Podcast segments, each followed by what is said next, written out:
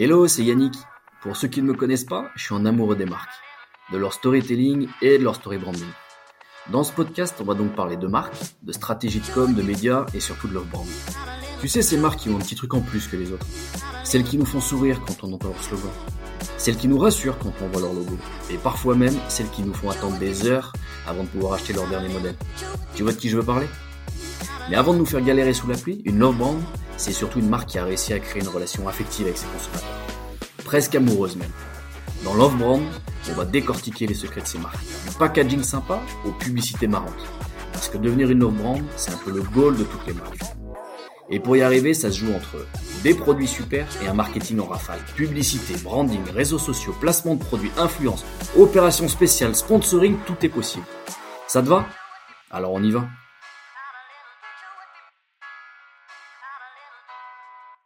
Il a le prénom de mon père, il a le franc-parler de ma mère, il aime le foot et la food comme mon frère, mais surtout il représente Strasbourg comme personne. Je suis ravi de l'accueillir au micro de Love Brand. Thierry Veil, comment ça va?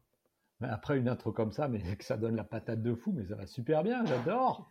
Je suis très content de t'accueillir, Thierry, euh, au-delà du fait que tu as le même prénom que mon père, euh, parce que tu es euh, le co-directeur, créateur de Bagelstein. La première question, je vais peut-être commencer par celle-ci, Thierry. C'est la, question que je pose un petit peu habituellement à mes invités.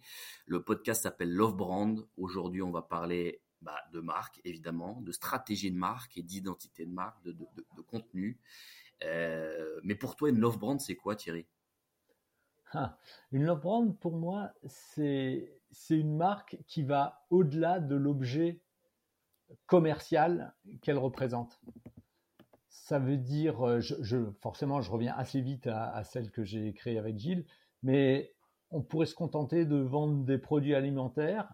Et dès le départ, on a voulu créer une marque qui aille au-delà et qui fasse, et c'était super prétentieux, mais on a voulu qu'il ne se passe pas juste quelque chose dans le bide de nos clients, mais, mais laisser une micro-séquelle dans leur cervelle.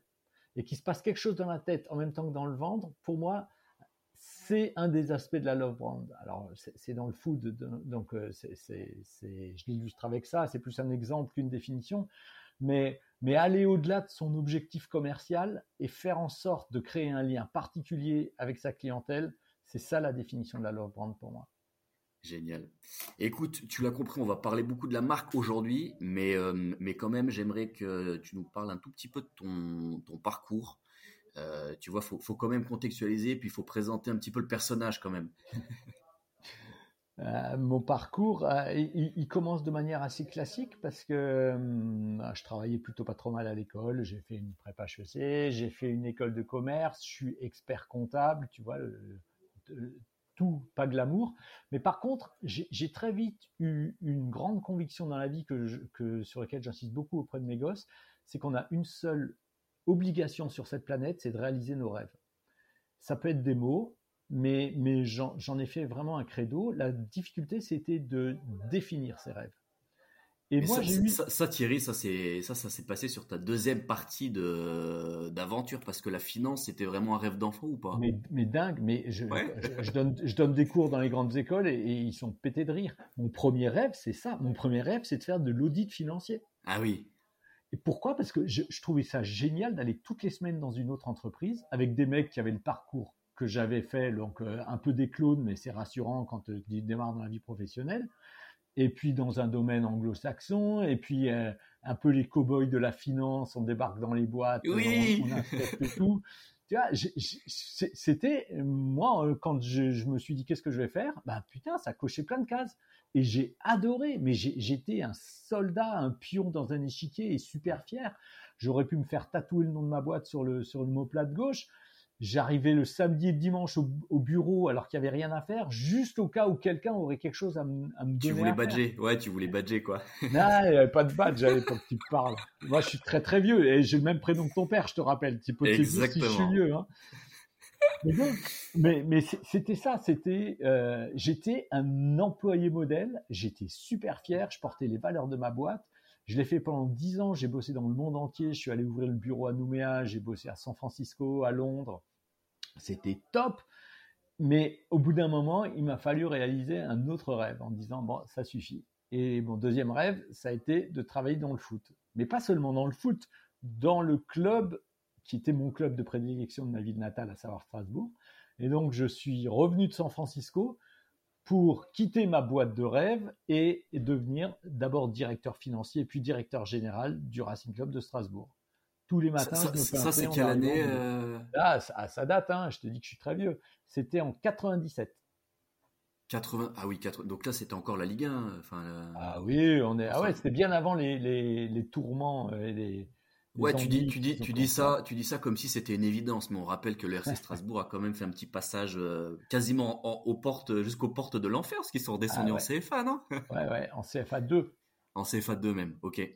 Ok, euh, donc ça c'est c'est une, autre vie, c'est hyper vieux. C'était c'était qui euh, à l'époque? Mais moi je suis arrivé. Dacour, il était joueur encore? Non. Dacour, il a j'ai son maillot dans mon bureau. Ouais, c'est un pote Dacour. On adore, on adore. J'étais, ben, j'ai transféré euh, d'Acour à Leeds. Euh, après, dans les joueurs, ben, on a fait venir, ça date, hein, Corentin Martins. Euh, j'ai signé le contrat d'Abib Bey, de Peggy Doula, de, de, gens comme ça. Quoi. Ok, ok. Donc finalement, tu fais quand même le grand écart entre la finance et, euh, et, la passion un peu première, le foot. Dans le, dans, dans, le monde du foot, tu, tu, restes combien de temps du coup? Je reste trois ans. Ok.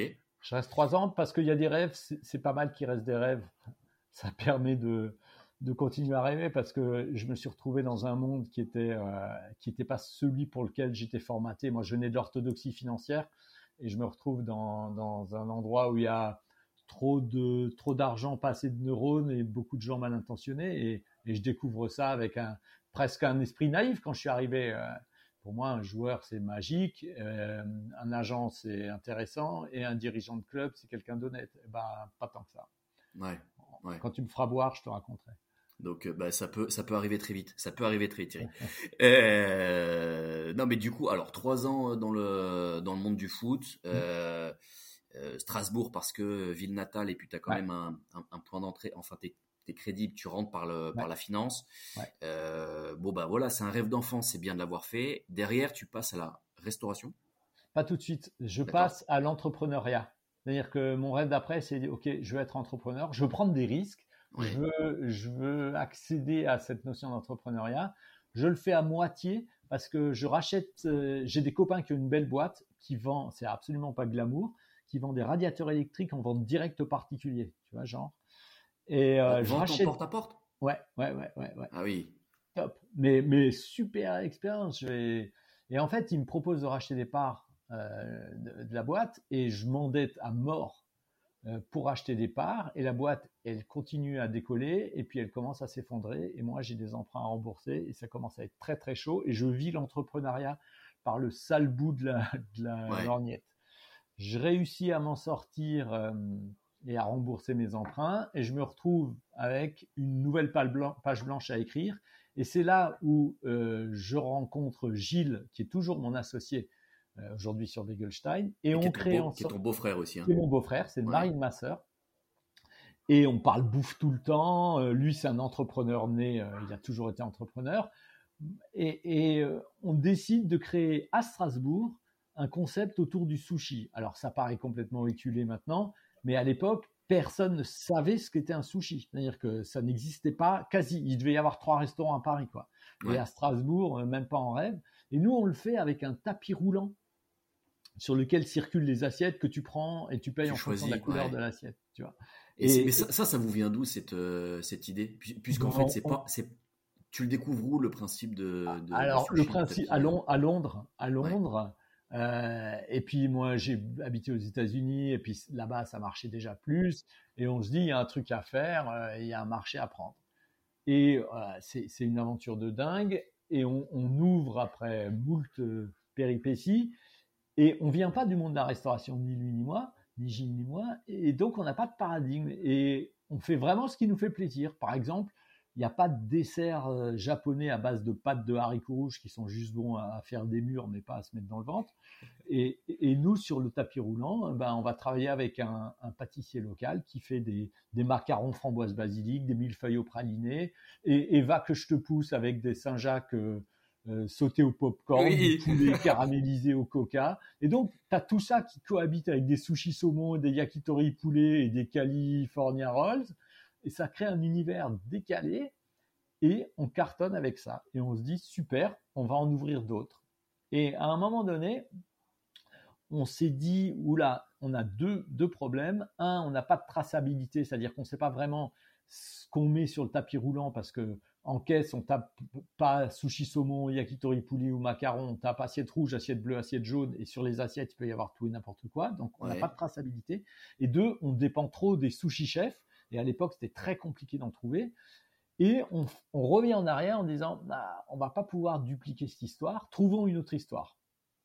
Donc là, vous mettez les pieds dans, le, bah, dans, la food, vous vous dites, il y, a, y, a, y, a un truc à, y a un truc à jouer. Le sushi, un peu, un peu folding comme, euh, comme il était là, c'est peut-être un peu compliqué, mais on va rester dans l'univers. Exactement. Et on va créer un univers. Et là, on rejoint aussi la Love Brand. C'est-à-dire qu'on se dit, on a des contraintes techniques par rapport à la dépendance au chef, par rapport à la traçabilité de la bouffe, mais créons, créons un concept avec une vraie envie de faire une love brand. On l'avait pas exprimé avec ces mots, mais, mais c'est les termes que tu utilises dans ton podcast ça, je trouve génial. Ça, c'était l'ambition de base quand même. C'est-à-dire que vous vous êtes dit, on, va, on va construire une marque, on, on, va pas faire un restaurant, on fait une marque. Exactement, exactement. Et en fait, le, ça, ça va plus loin. C'est-à-dire qu'on va construire une marque sur deux piliers. Le premier pilier, c'est un état d'esprit déglingué qui c'est comme ça qu'on le qualifie, mais avec tes mots, c'est, c'est un socle pour une love brand. C'est un, un, esprit borderline, un esprit impertinent, un esprit petit con, un esprit, euh, un esprit on est au fond de la classe, on envoie des boulettes de papier sur tout le monde et on a les meilleures notes en maths. Tu vois, tout, un esprit qui énerve. Oui, ouais, il y a, y, a, y, a, y a un peu de ça, ouais. Il y a, y a un peu de ça, on va évidemment y revenir euh, là-dessus. Moi, j'aime bien la philosophie de vie. Euh, euh, Thierry là-dessus parce que en fait moi si je résume un peu le, parcours jusque là c'est euh, j'aime la finance euh, je fais de la finance j'aime le foot et bah, bah, je vais récupérer la présidence du RC Strasbourg et puis j'aime bouffer je vais ouvrir une chaîne de resto quoi Exactement, bah, tu as très bien résumé. Hein. Ouais, ouais. Mais, mais, heureusement que tu nous as pas aimé le karaoké finalement.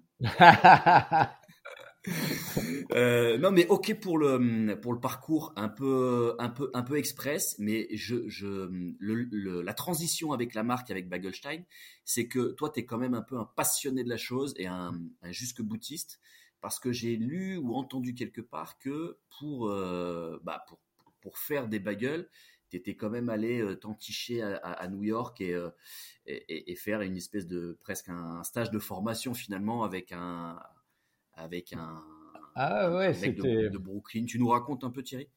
En, fait, quand on a quand avec Gilles, on a décidé de, faire un concept qui soit plus déclinable et de créer une, une love brand, on savait même pas quel produit vendre. Et c'est vachement intéressant dans l'approche love brand parce que encore aujourd'hui, je le présente comme on est une love brand, on veut créer une love brand. Je reprends tes termes. Hein. Ouais. Qu'est-ce qu'on va mettre derrière? C'est-à-dire que c'est pas on va créer un truc de bagels et on fait une love brand, on en fait une love brand, c'est on fait une love brand. C'est le contraire. Et tiens, si on vendait des bagels, on aurait pu vendre des abat-jours ou faire du karaoké si tu veux. Mais on, les, en fait, les deux sont vraiment euh, assez trouvés en même temps. Mais c'est vachement important. De, on est parti avec la notion de on veut créer une marque, on veut créer une identité. En, fait, ça, on, on s'en rend assez vite compte parce que tu sais, quand tu es dans, c'est pas toi que je vais l'apprendre, mais quand tu es dans une logique de création de marque, bah, tu sais, euh, tu, tu, commences par une plateforme de marque avec tes, tu vois, tes piliers, la promesse, la mmh. vision, les valeurs, etc. Bon, une fois que ça s'est fait, derrière, tu pars sur un territoire de marque, tu vois, avec la charte graphique, le logo, le ton, etc. Vous, c'est des éléments qui sont hyper bien travaillés, tu vois, pensés, le logo, etc.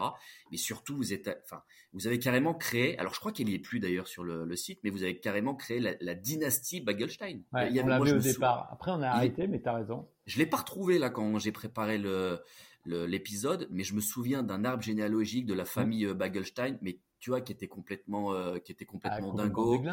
Ouais, avec le tonton, euh, le tonton fou, le, le, cousin au troisième degré qui était.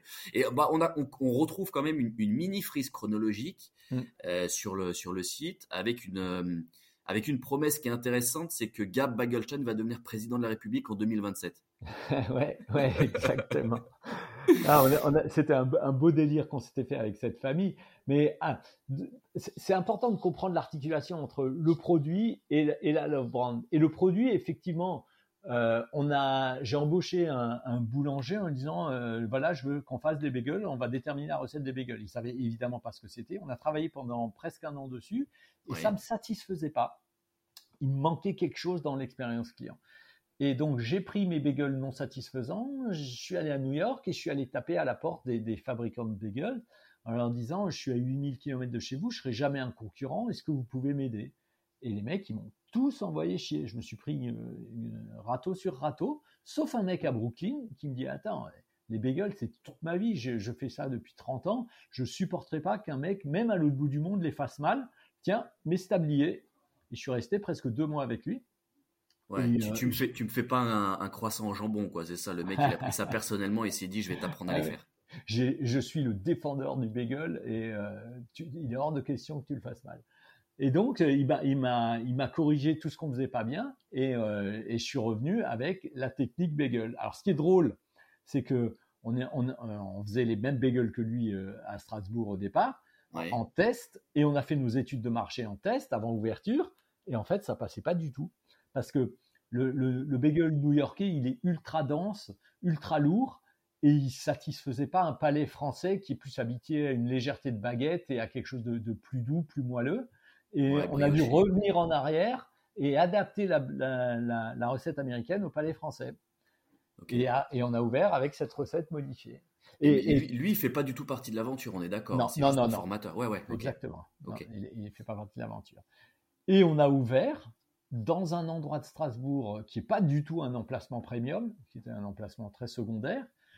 Et, et, tout était déjà marketé. Ça veut dire qu'il y avait euh, les casquettes Begelstein, les stylos Begelstein, le PQ Begelstein, les plateaux Begelstein, les serviettes Begelstein, tout était hyper marketé. Et les gens découvraient ça et ils rentraient et disaient waouh ah ouais Begelstein je connais bien je connais bien chaque fois que je vais à New York je vais au, Begelstein de New York euh, dans la 48e rue et, nous on disait ouais il, est top hein, c'est une, une belle chaîne on vient de l'ouvrir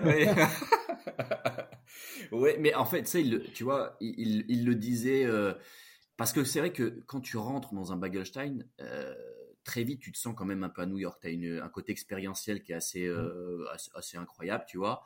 Et en fait, euh, je, suis presque sûr que les mecs qui te disaient ça, c'était pas de la mauvaise, non, non, la, non, la, mauvaise, la malhonnêteté. C'est qu'ils ils, se, ils, se, voyaient bien à New York aller dans un Bagelstein, tu vois. Exactement. exactement.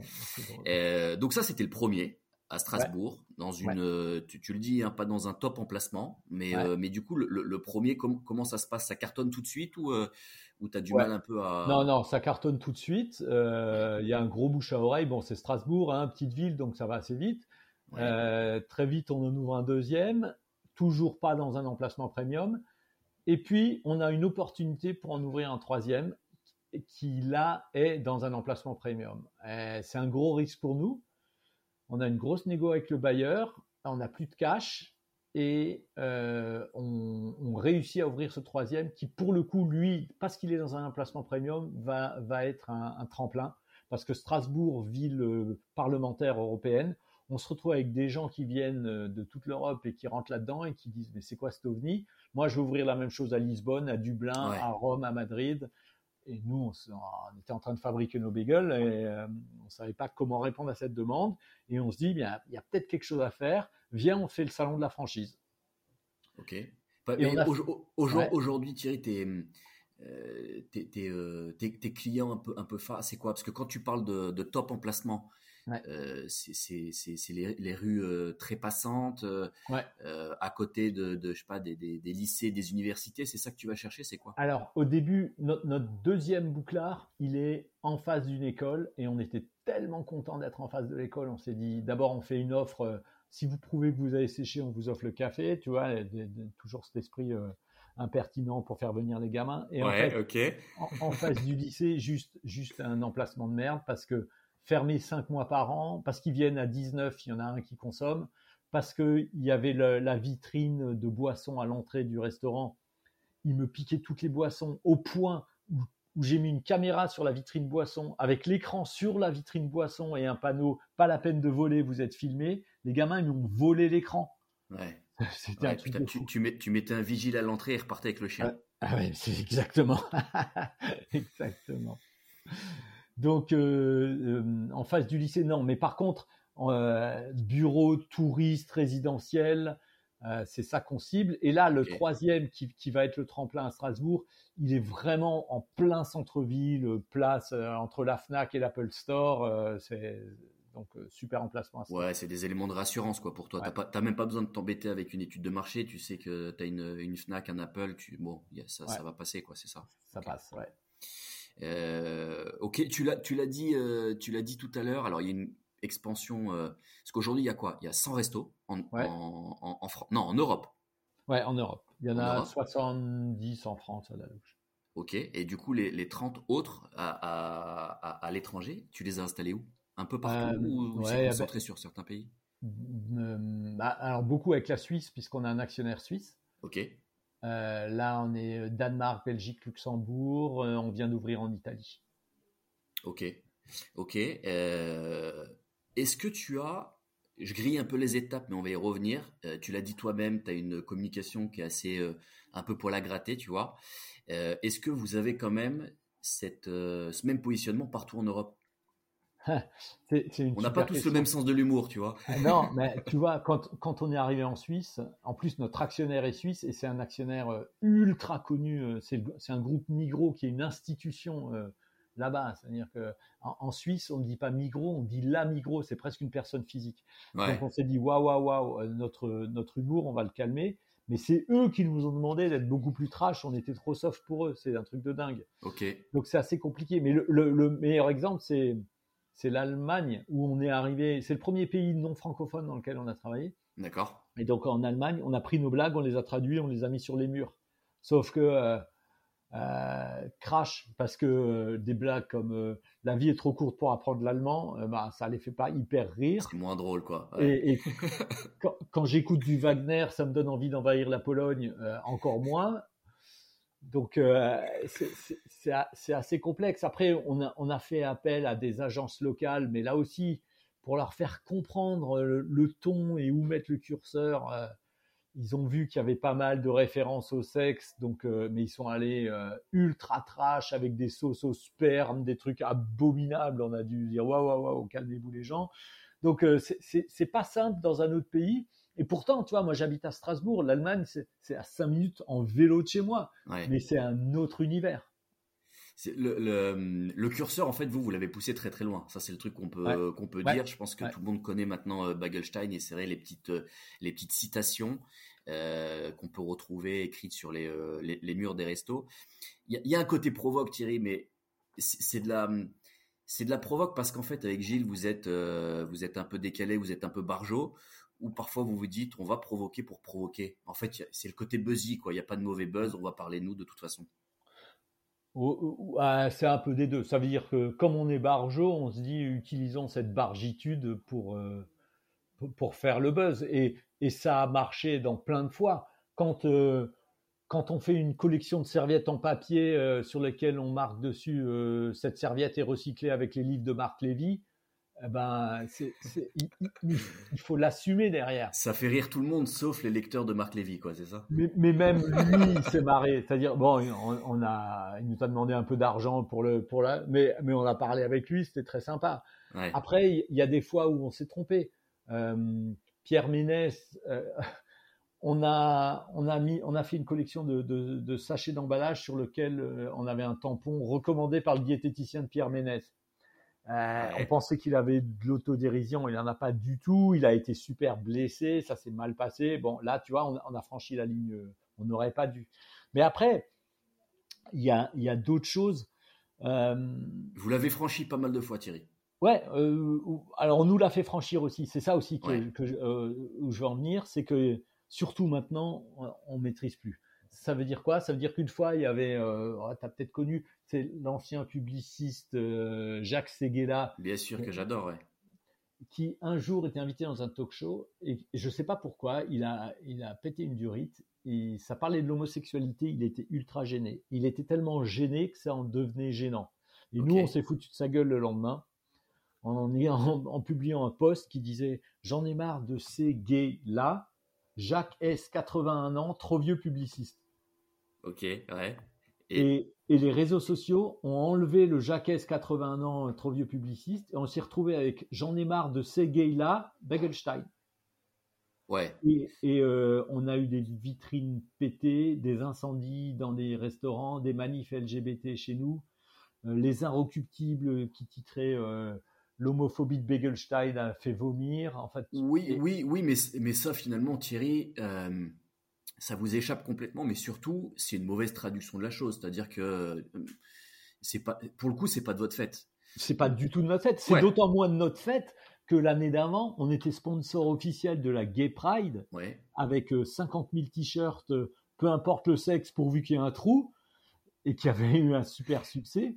Et, et, et qu'un an après, j'avais toutes les manifs LGBT de France devant ma porte, tu vois. Et, oui, ça nous a totalement échappé. C'est pas du tout de notre fait. On n'a jamais voulu aller sur ce terrain-là. Au contraire, on dénonçait. Oui, mais ça c'est facilement désamorçable. C'est ça que je veux dire. C'est-à-dire qu'on ah, peut pas vous critiquer ah, parce qu'en fait, quand tu Ouais, mais quand tu pointes du doigt et que tu leur, tu, tu en fait, là c'est le, c'est le relais média qui a pas été bon. Alors peut-être avec habileté, mais qui a pas été bon. Et là-dessus, c'est facile de se dire, mais attendez les gars, c'est pas du tout le message que moi je fais passer. Mais il y, avait d'autres. Euh, alors je vous ai vu dans la sauce plus d'une fois. Euh, alors je sais plus, peut-être avec euh, avec la petite Leonarda ou peut-être, je sais plus. Ouais, deux, trois fois c'était un peu chaud. Et là finalement, c'était des propos bah pareil, toujours un peu sorti du contexte et euh, il faut comprendre que vous êtes un peu dans la dans, déconne, mais parfois bon bah voilà ça peut déranger. Euh, et moi je me suis longtemps demandé si d'un point de vue stratégique c'était pas une vraie volonté. Bah tu, tu, dis que ça, ça, fait aussi un peu partie du jeu. Moi, la première fois que je vous ai rencontré, que je vous ai vu, c'était sur un salon de la franchise justement. Ouais. Euh, moi, pour le coup, je connais, euh, je connais un petit peu euh, Michael Cohen, tu sais, de, de Corner. Voilà. et, ouais, et sur le et sur le salon, je sais pas si tu te souviens, vous aviez votre stand et vous aviez un énorme ballon vert gonflé à l'hélium, il flottait dans les airs. Sûr, bien sûr. Et dessus était écrit Ceci est une couille du géant vert. Euh, euh, si vous cherchez Bagelstein, on est en dessous, quelque chose comme ça, tu vois. Et, alors moi, je vous connaissais pas, et quand j'ai vu ça, ça m'a interpellé évidemment. par contre, tu vois, j'ai eu du mal à comprendre un peu le le comment dire, la, logique. Je me suis dit, putain, c'est marrant, mais en fait, ils ont pas besoin de ça. C'est qui ces mecs pour, euh, pour raconter, euh, tu vois, pour raconter ça? Et je me suis, et je suis venu vous voir sur le, alors c'était peut-être Gilles d'ailleurs que j'avais croisé. Et là, j'ai compris un peu l'univers, un peu décalé, un peu si, un peu simple, un peu irrévérencieux, etc.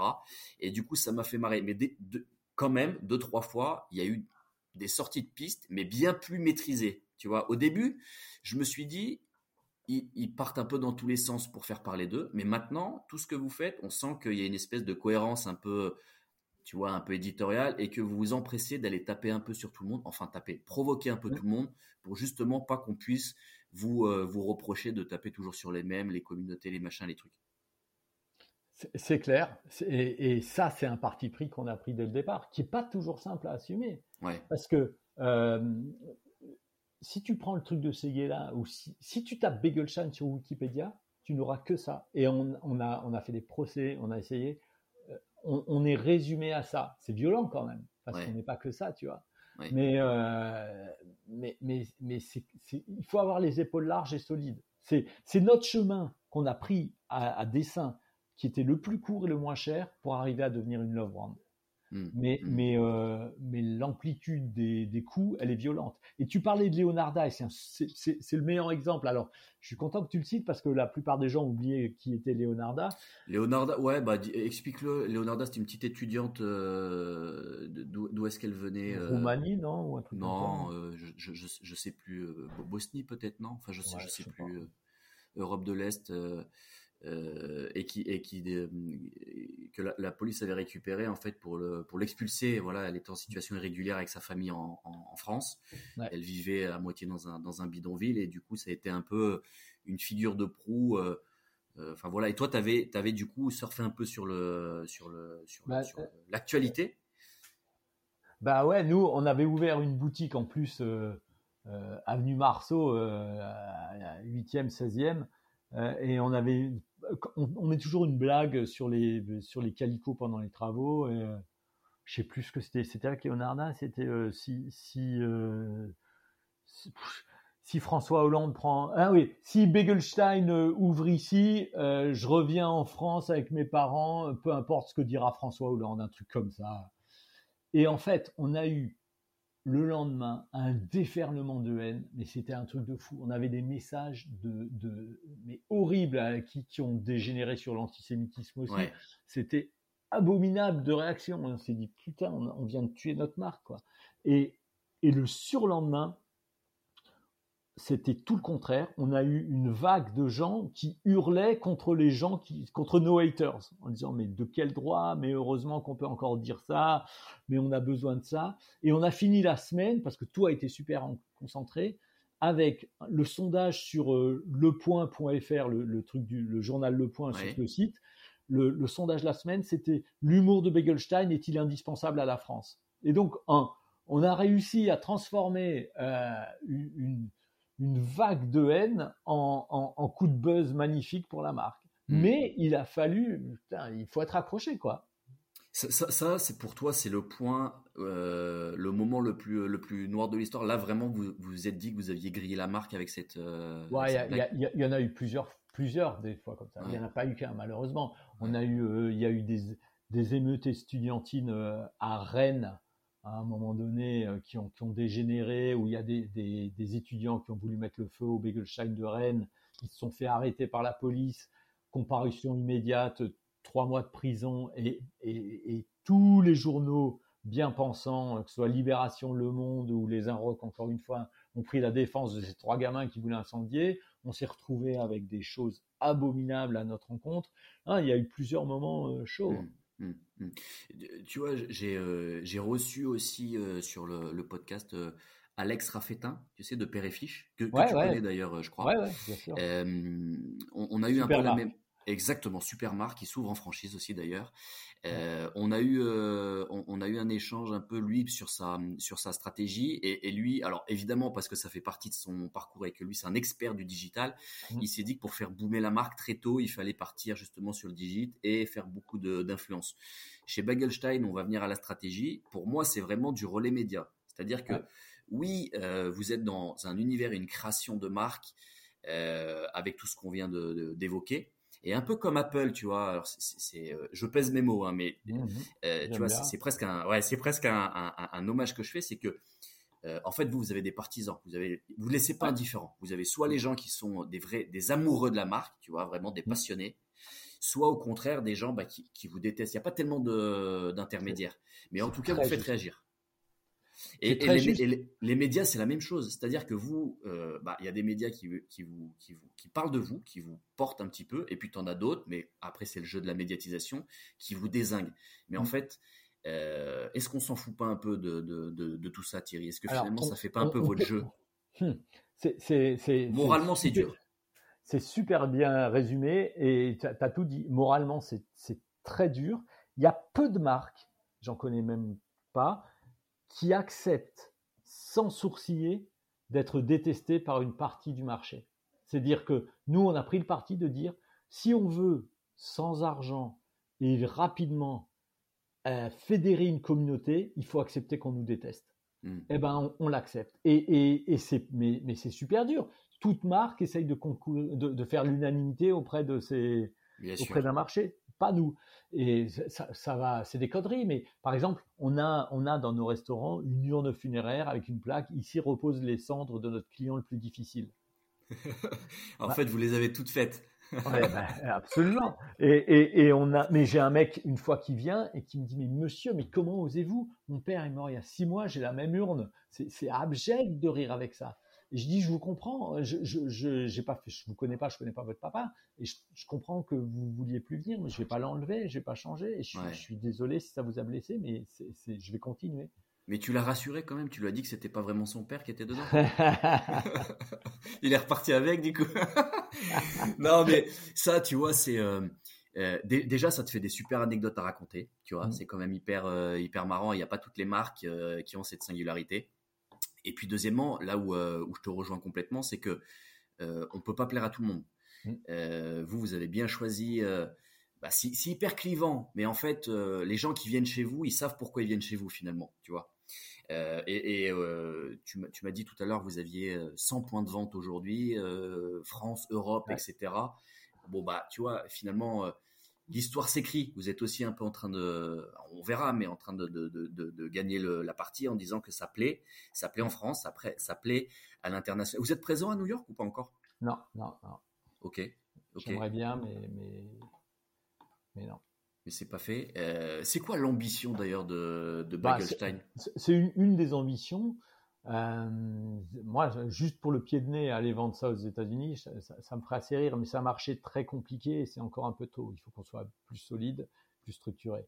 Non, aujourd'hui, on a une double ambition. La première, c'est qu'il se passe plein de choses sur le marché euh, français et, et dans les pays mitoyens, puisqu'on ouvre une vingtaine de restaurants par an. Euh, on, on, cartonne aujourd'hui dans des petites villes sur lesquelles on est une révolution et, et c'est vachement sympa de, d'arriver dans des villes comme euh, Albi, Rodez, euh, Quimper, euh, Aubenas, Rochefort. C'est vraiment des, belles réussites. Et puis, donc, on continue à grandir et avoir notre croissance en France et on développe de plus en plus l'international. C'est deux axes qui sont complètement différents parce qu'à l'international, on travaille avec des master franchises, donc c'est des groupes, c'est pas des individus avec d'autres ambitions et d'autres manières de gérer le déploiement de la marque. Mais là, euh, on, travaille en ce moment beaucoup sur la suite de l'Italie, mais on travaille sur le Maroc, euh, on est en train de travailler sur l'Inde, sur Dubaï, et donc euh, il se passe des choses sympas. Ouais, ouais. Et du coup, en plus, là, tu, me parles de... Parce que finalement, l'Europe, je disais tout à l'heure qu'on n'avait pas forcément tous le même humour, tu vois, entre un Suisse allemand, un Scandinave et, et, et, un Sud-Européen, c'est peut-être pas tout à fait la même chose, mais là, tu vas en plus te confronter à des questions, et tu sais très bien sur quel terrain je vais t'emmener, à des pays et des régions du monde où euh, bah, ils ont peut-être un, tout petit peu moins le, sens de l'humour que nous, avec euh, des questions sur euh, les religions, la sexualité, etc. Tu vois, bon ça, ça va se, ça va, ça va se, ça va se poser. Mais bon, de toute façon, vous êtes accompagnés, c'est des, c'est des, des, des, des, des, des des multifranchises, enfin des masters pardon, qui sont présents sur place, qui vont prendre le, qui vont prendre le relais, c'est ça? Absolument. Ouais. Absolument. J'ai lu quelque part aussi, euh, Thierry, je me suis, euh, je m'étais noté et, et, je voulais vraiment avoir le, le fin mot de l'histoire. En fait, toi, tu es un, es un raconteur d'histoire, tu vois, tu as beaucoup d'anecdotes, c'est pour ça que je voulais aussi un peu, un peu te tendre le micro. J'ai, j'ai euh, je sais plus où j'ai entendu ça, mais euh, tu avais parlé de d'avoir acheté un four dans une forêt avec avec des gitans ah, qui masquaient leur visage. Tu vois à quoi je veux je, fais ah ouais, bien, sûr, bien sûr, Tu nous racontes un peu Thierry?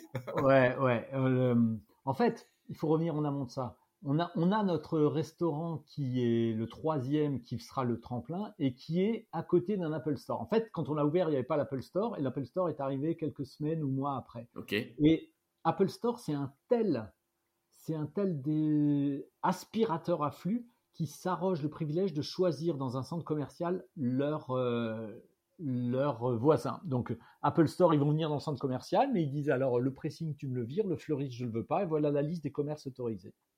Il y a le, le, le DG de Apple France qui vient pour l'inauguration de l'Apple Store à Strasbourg. Il fait froid, il vient boire un café chez Begelstein. Il dit c'est quoi cet ovni Il appelle son assistante, il dit rajoutez Begelstein dans la liste des commerces autorisés autour des Apple Store dans les centres commerciaux. Ah oui, passe commande, quoi. un truc de fou. Et, elle envoie ça à tous les centres commerciaux de France qui reçoivent ce message et qui disent mais c'est qui ces gens-là? On va essayer de, rentrer en contact avec eux. Et on se retrouve avec plein de centres commerciaux qui nous appellent en disant j'en ai marre de Paul et de la brioche dorée. Vous êtes qui? Et on a la possibilité d'ouvrir à Lyon. On les embrasse. Ouais. À Lyon, au centre commercial euh, Pardieu, qui est le deuxième centre commercial de France. Et sauf que nous, on fabrique nos bagels frais tous les jours. Je peux pas les fabriquer de Strasbourg et les livrer tous les matins à Lyon. Donc il faut qu'on ouvre un petit centre de production à Lyon. Mais pour qu'il s'amortisse, il faut que j'ouvre une deuxième boutique à Lyon.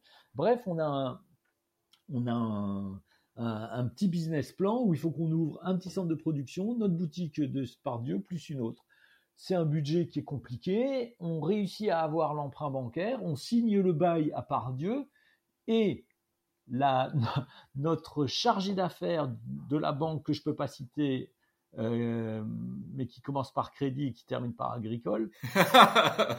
il, ça sera pas coupé, ça. Hein elle a la mauvaise idée de décéder et elle, euh, rupture d'anévrisme, la pauvre. Et en fait, le, le, le, repreneur nous dit mais vous êtes qui vous? Ouh là là, mais c'est quoi cette histoire? Non non non, on prête pas un euro. Ah mais moi je viens de signer un bail, je suis engagé, j'ai 1000 euros d'astreinte par jour où j'ouvre pas. Eh ben démerdez-vous.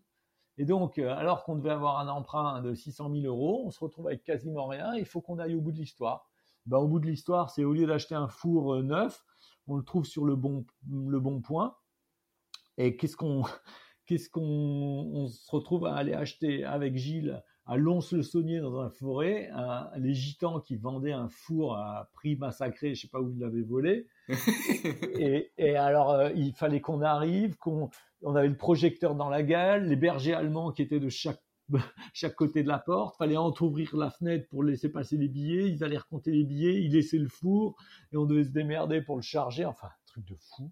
Ouais, t'étais turquish dans, dans Snatch. Exactement. Et je, précise, je précise que depuis, on travaille très bien avec le Crédit Agricole. Et on adore les gitans.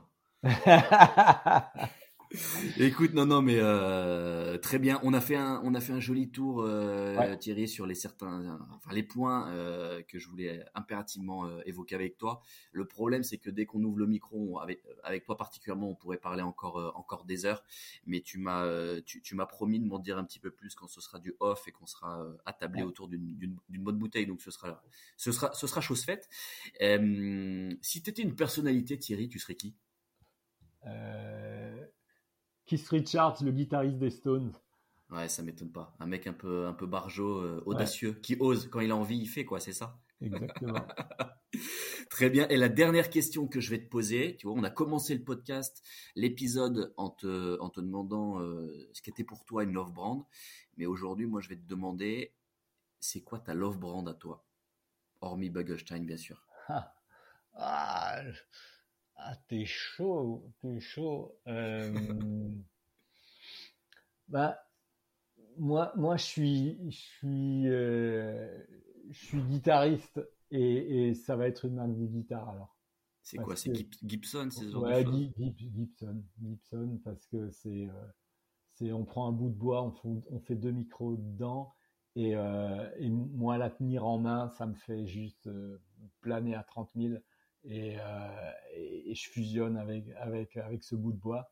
Et je, me donne du plaisir, je donne du plaisir aux gens qui l'écoutent, en toute, humilité.